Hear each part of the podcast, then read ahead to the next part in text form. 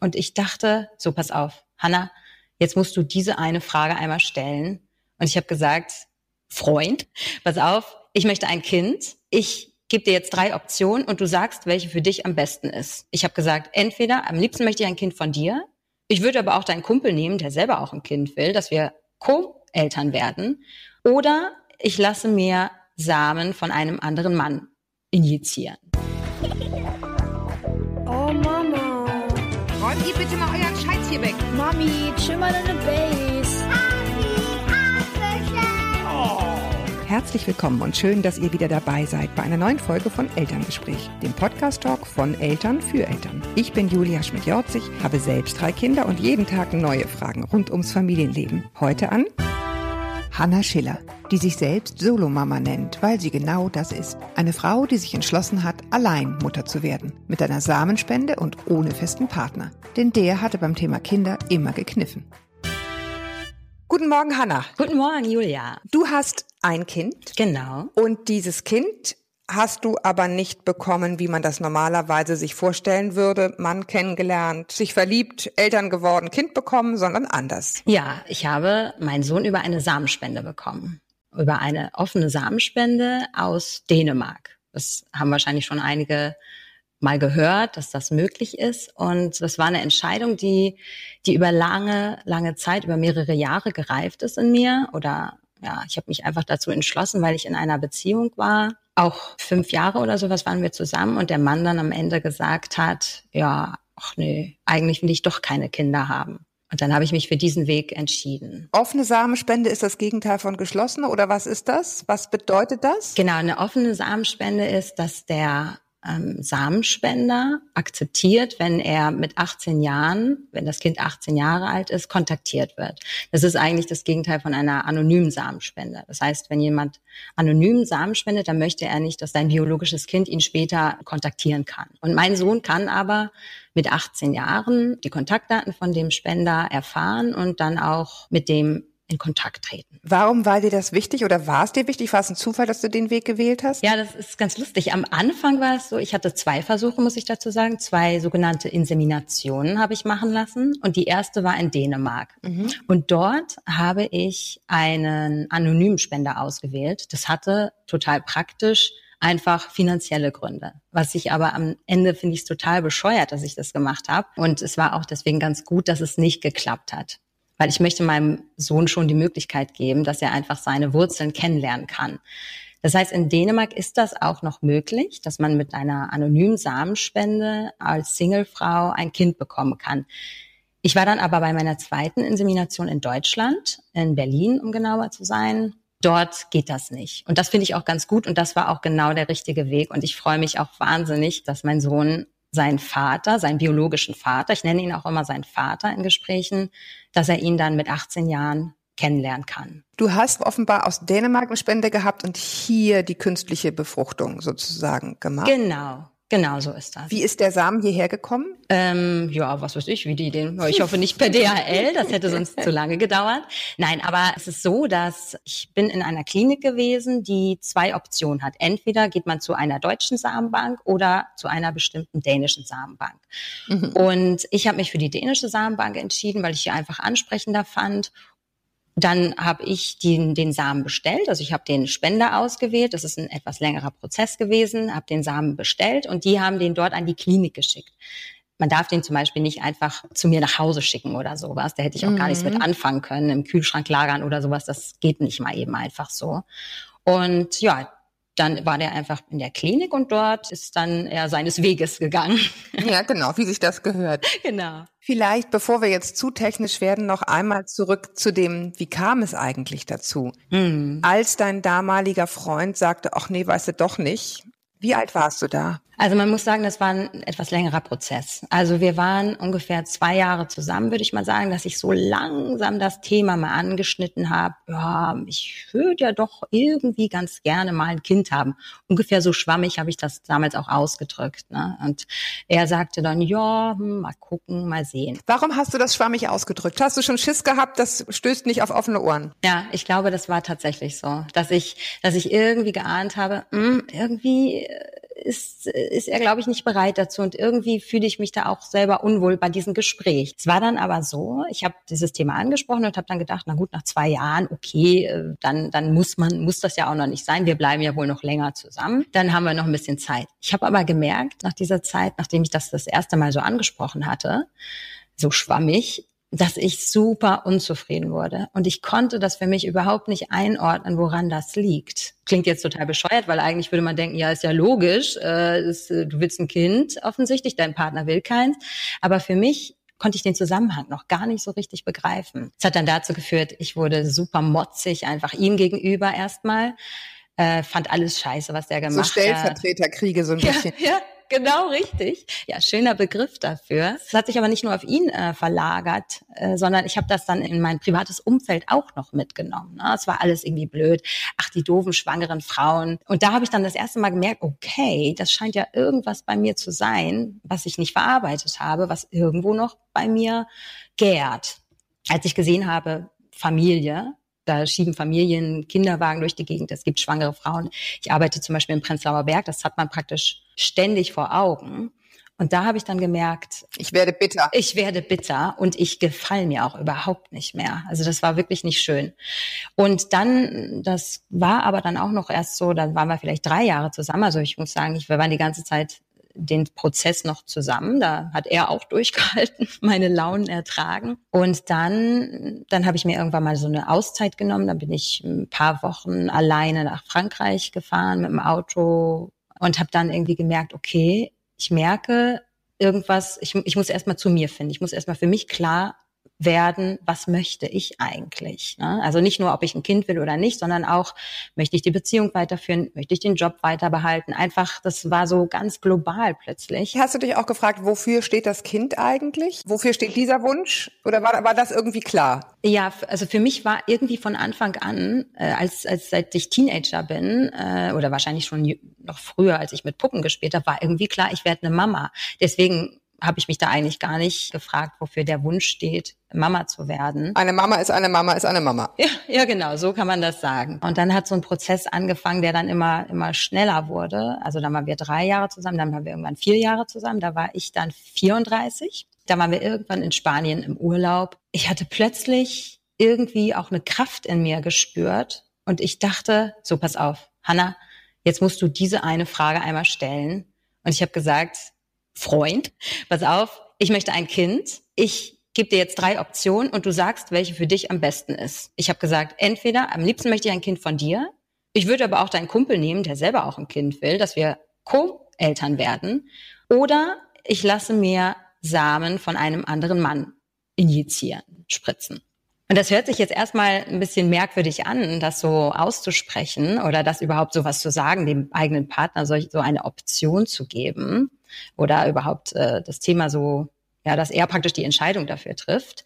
Aber ich glaube, darum ging es mir gar nicht. Mir ging es eher darum. Deinen Wunsch klar zu formulieren, ne? Genau, dass ich den formuliere und dass ich vor allen Dingen erstmal merke, wie fühlt sich das dann überhaupt an für mich? Wie fühlt sich das an, wenn ich diese ganzen drei Optionen ausspreche, über die ich mir im Vorfeld gar nicht wirklich diese Gedanken gemacht hatte. Zum Beispiel Co-Parenting. Co-Parenting, einmal nur ganz kurz für den Rekord. Man kriegt zusammen ein Kind, ist aber kein Paar und versteht sich nur als Eltern. In Anführungsstrichen nur. Ja, ja genau. Man hat ja nicht diese, diese Liebesbeziehung, die hat man eben nicht, sondern irgendwie auf die Rolle der Mama und des Papas äh, fokussiert. Das hatte ich relativ schnell für mich zu den Akten gelegt, auch weil der Prozess der Auswahl ja auch ziemlich äh, lang für mich gewesen wäre. Und dann hatte ich aber das erste Mal diese Samenspende ausgesprochen und habe gemerkt, okay, das ist was, worüber ich mir noch gar keine Gedanken gemacht habe. Da könnte ich mich mal drüber informieren.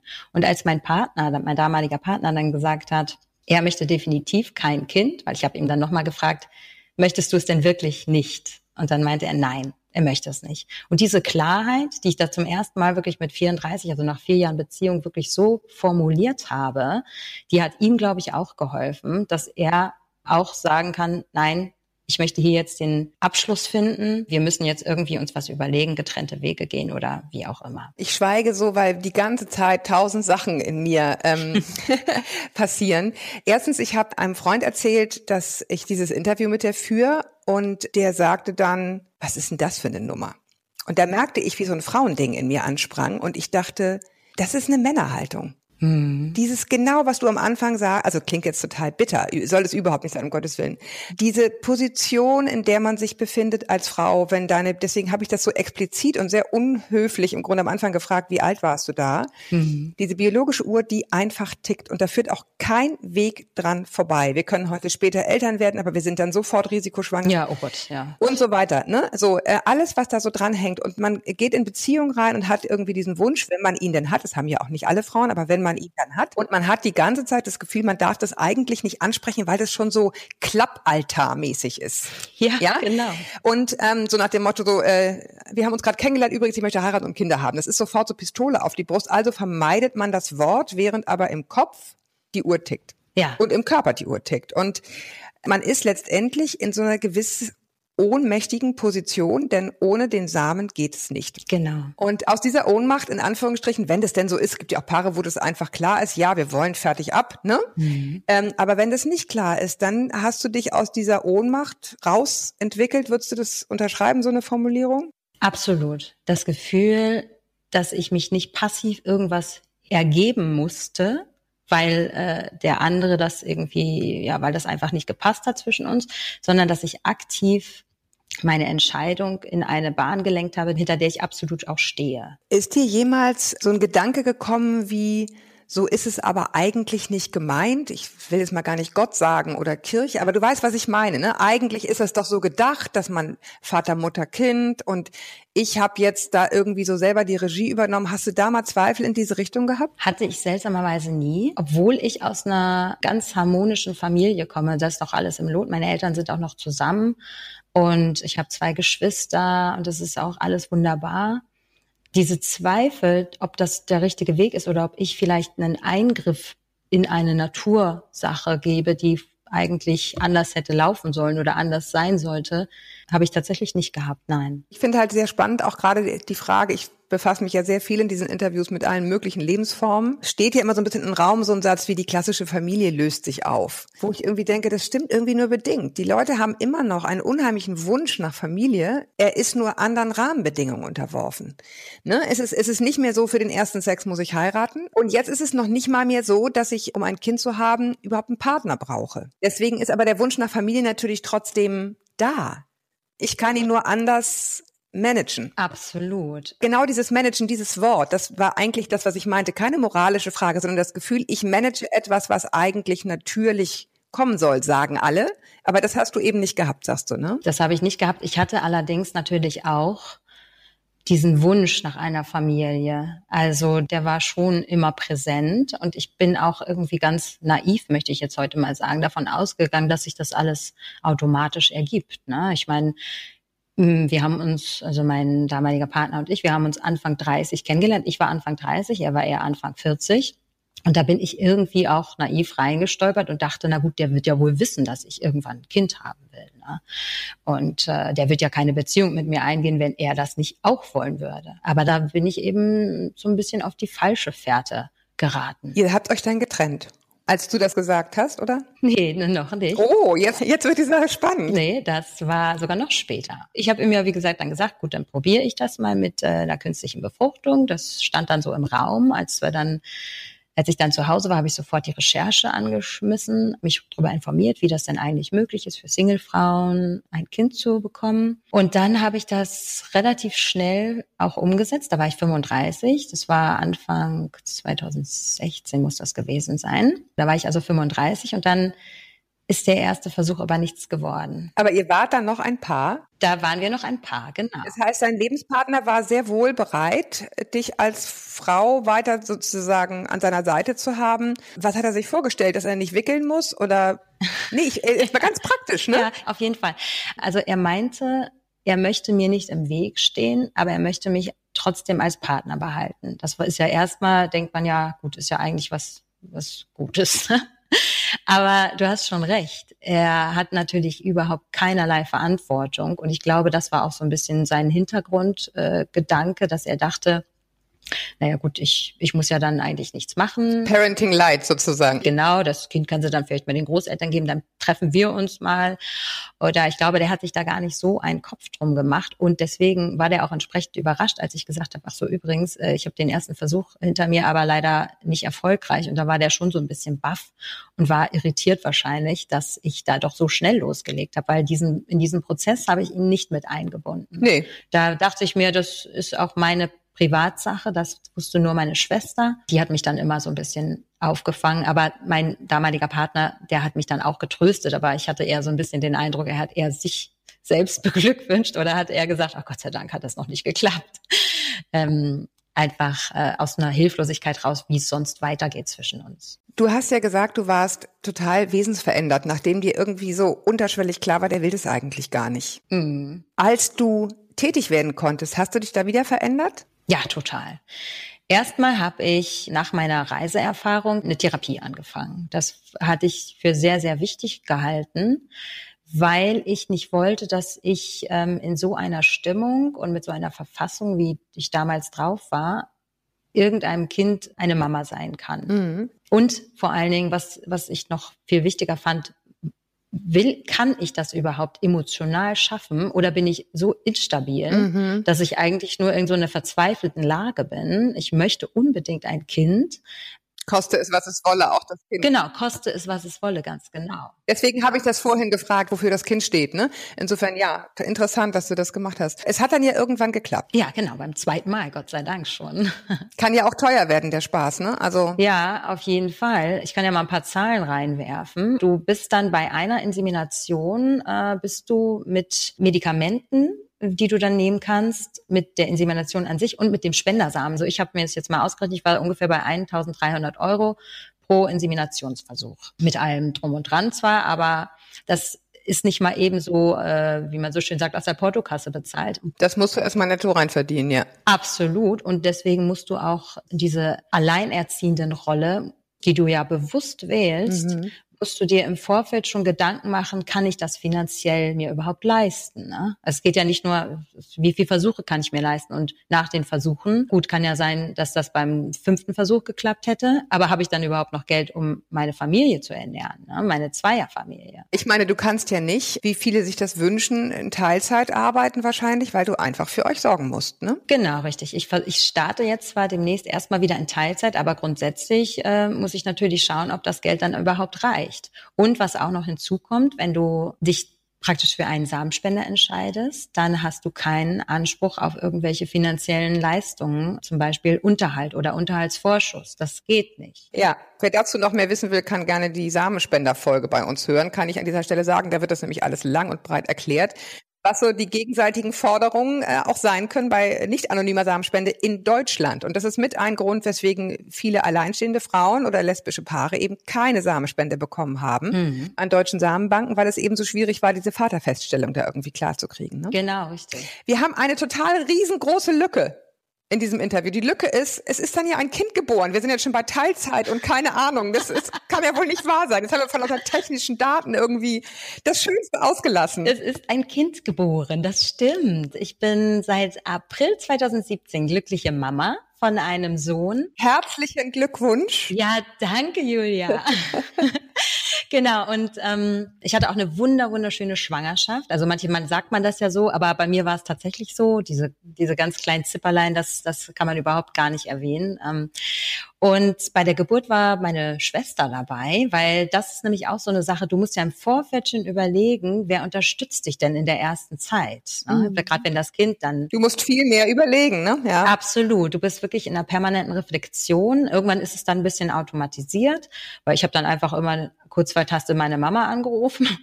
Aber am Anfang musst du natürlich erstmal schauen, wer ist denn, kann denn für dich da sein und wer kann auch für dich da sein, wenn es dir mal nicht so gut geht und wen nervst du damit nicht ständig? Weil wenn ich immer die gleichen Personen immer, immer wieder kontaktieren würde, kannst du mal bitte das oder jenes machen, da würde ich mich auch nicht wohlfühlen. Und dann kommt schnell dieses schlechte Gewissen, oh Mann, ich habe mich doch entschieden, alleine Mama zu werden. Und jetzt muss ich, muss ich die alle fragen, ob die mir helfen. Deswegen bin ich da immer noch so ein bisschen vorsichtig und bin total dankbar und froh, dass ich Freunde und Familie habe, die von sich aus immer Unterstützung und Hilfe anbieten. Wie lebst du?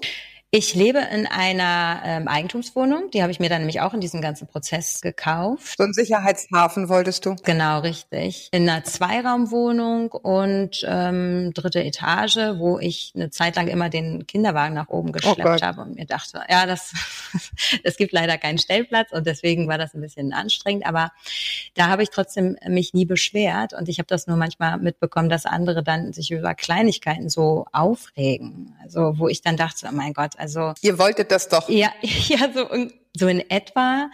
Aber ich habe gemerkt, ich bin einfach unglaublich dankbar und ich mecker auch überhaupt nicht rum. Ich, ich bin einfach super happy. Ich habe auf jeden Fall die richtige Entscheidung getroffen. Und das heißt ja auch nicht, dass ich nicht irgendwann noch mal jemanden kennenlerne. Ja, das ist ein Punkt sei mal alleinerziehend, kommt noch emotional erschwerend hinzu, wenn du verlassen worden bist oder eine Beziehung nicht mhm. geklappt hat. Das hast du jetzt ja in dem Sinne so nicht. Jetzt kann man sagen, bei manchen Männern, die denken dann, hu, wenigstens muss ich das nicht mehr machen.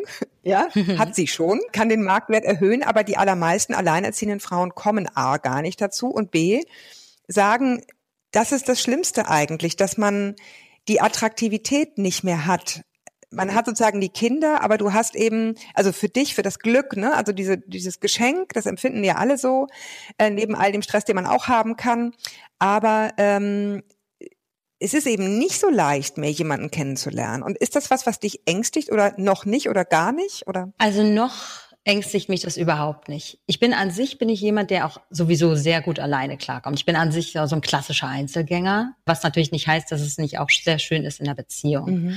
Es ist momentan noch so, mein, mein Sohn ist ja jetzt 16 Monate fast und ich merke, ich brauche einfach erstmal noch diesen Fokus auf ihn. Wenn jetzt ein Mann dazukommen würde, da hätte ich das Gefühl, ich werde, kann nicht beiden gleichzeitig gerecht werden und ich muss zusätzlich mich um mich selbst kümmern, was ich nach wie vor für sehr, sehr wichtig halte. Aktuell ist es so, ich weiß, ich habe meinen Sohn, ich habe mich, das ist schon erstmal Arbeit, aber es ist auch was Schönes. Wenn jetzt noch ein Mann dazu käme, ich könnte ihm nicht die Aufmerksamkeit widmen, die er verdient. Ja, ich glaube, ja, das ist immer das Problem bei diesen Patchwork-Geschichten, was es dann ja wäre, ne? dass man ja. eine, eine, innere emotionale Verpflichtung gegenüber den Kindern verspürt und dann eben die Schwierigkeit ist, sich zu zerteilen. Ne? Ja, genau, richtig. Und aber ich will das nicht ausschließen, dass ich auch vielleicht mal mich ein bisschen alleine fühle und mir denke, ach, jetzt könnte mir mal jemand helfen.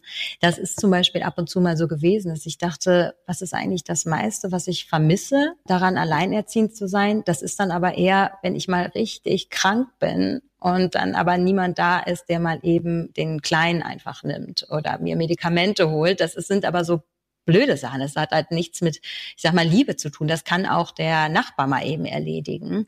Deswegen vermisse ich gerade zum Beispiel noch nicht einfach eine emotionale Partnerschaft. Das, äh, ich glaube, da bin ich einfach noch nicht bereit für oder ich bin noch nicht so weit. Es heißt ja immer, es braucht ein Dorf, um sozusagen ein Kind großzuziehen. Afrikanisches Sprichwort kennen viele. Sogar als Paar fühlst du dich manchmal alleine. Ja. Ne? Also wenn du keine Großeltern in der Nähe hast und so. Also insofern, ja, Respekt. Ich habe jetzt viel auch mich befasst mit so neuen Wohnsituationen, also wo Leute in diese, deswegen habe ich gefragt, wie du lebst, in so Wohnprojekte ziehen. Das wäre aber nichts für dich.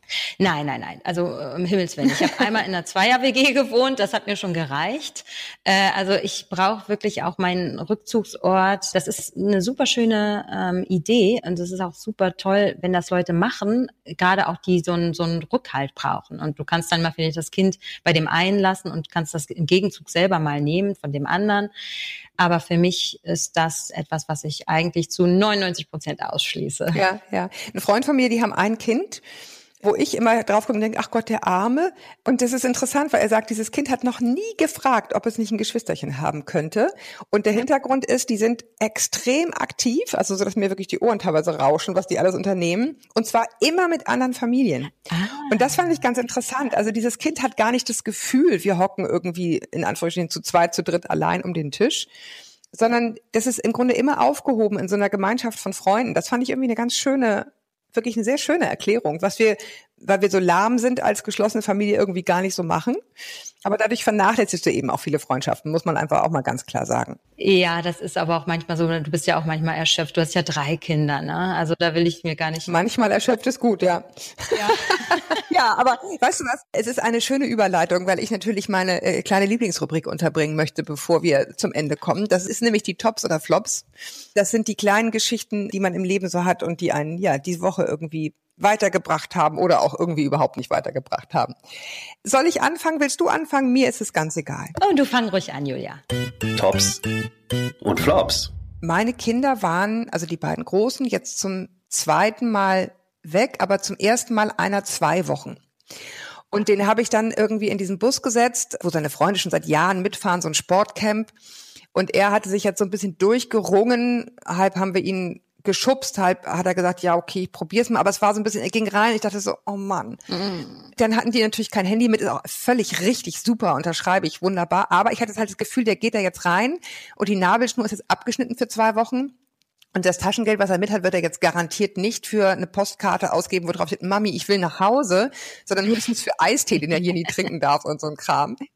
Ähm, und so, und, und es war wirklich so, ich dachte, oh, das wird so super, wenn die weg sind und so, das wird so herrlich. Der andere war in so einem einwöchigen Camp und mhm. es war mhm. irgendwie nicht so herrlich. Also ich fand es echt so ein bisschen semi. Jetzt war es so, um es kurz zu machen, das ist nämlich gleichzeitig Flop und Top. Jetzt kamen die irgendwie peu à peu beide wieder und waren selig von oben bis unten selig, braun gebrannt, glücklich, zwei Wochen ohne Zähne putzen. Also keiner, der irgendwie nervt und äh, einfach weg von Mami und Papi, aber auf eine schöne Weise.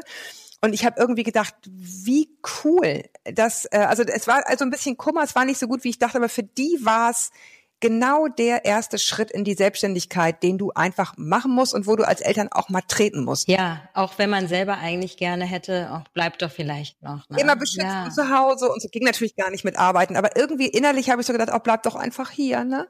Aber es wäre falsch gewesen. Auf jeden Fall, aber das ist ja super für die beiden auch, dass die so eine tolle Erfahrung machen konnten. Es ne? war, es muss wirklich, die haben hier, die reden ja sonst nie, was in der Schule gut, was hast du gegessen, viel, so, ne? Aber wenn die wiederkommen und so mhm. erstmal zwei Stunden erstmal so erzählen, erzählen, dann ist wirklich viel Gutes passiert. Also es war, das ist der Prozess, auf den wir uns jetzt zubewegen. Abnabelung hm. ist sehr zwiespältig, ja. aber für die Kinder eben genau das, was sein muss. Da habe ich viel mitgenommen jetzt irgendwie durch dieser etwas zwiespältigen Erfahrung.